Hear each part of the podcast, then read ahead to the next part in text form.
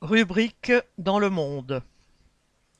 Libye, tempête naturelle, catastrophe criminelle.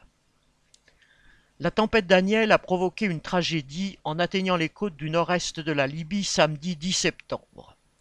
Deux barrages qui protégeaient la ville côtière de Derda ont été emportés, provoquant un tsunami d'eau et de boue.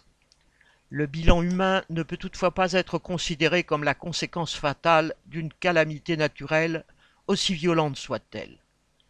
Le Bureau des Nations Unies pour la coordination des affaires humanitaires estimait samedi 16 septembre à 11 300 le nombre de morts à Derna et le nombre de disparus à 10 000.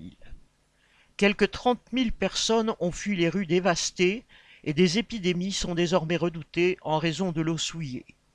En fait, le bilan réel ne sera probablement jamais connu, car personne ne se préoccupe de recenser la population en Libye.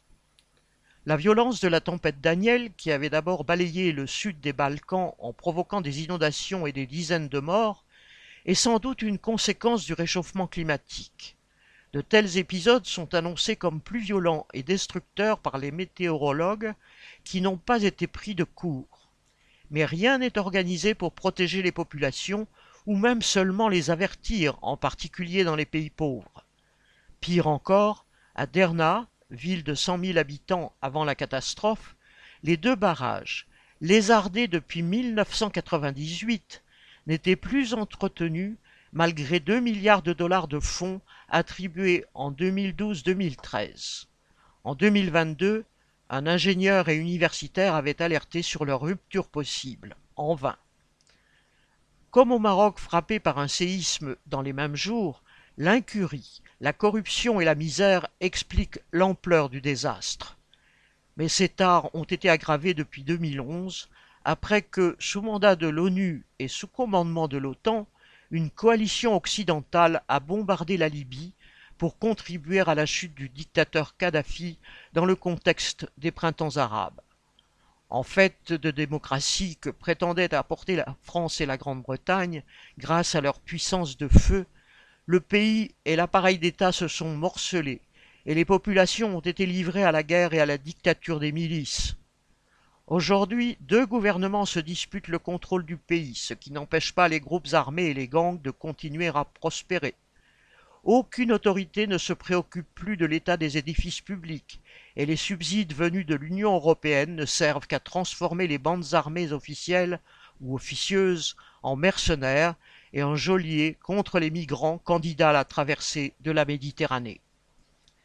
Depuis 2011, les puissances impérialistes ont continué de s'impliquer en Libye, comme s'y sont impliquées la Turquie et toutes les puissances régionales du monde arabe pour appuyer un clan contre l'autre et espérer en tirer bénéfice quand l'exploitation du pétrole pourra reprendre à plein rendement.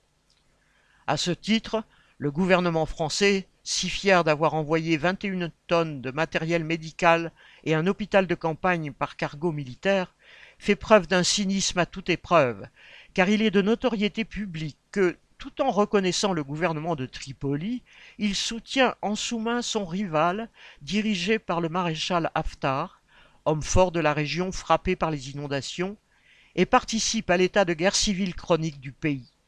Macron marche dans les pas de Sarkozy, qui en 2011 avait été partisan d'une intervention militaire pour le compte de l'impérialisme français les grands rapaces et les vautours qui se sont abattus sur la Libye depuis 2011 et ont contribué au chaos général expédient désormais leurs petits ballons humanitaires dans la zone sinistrée. Mais ils sont largement responsables du drame qui afflige la population libyenne. Boris Savin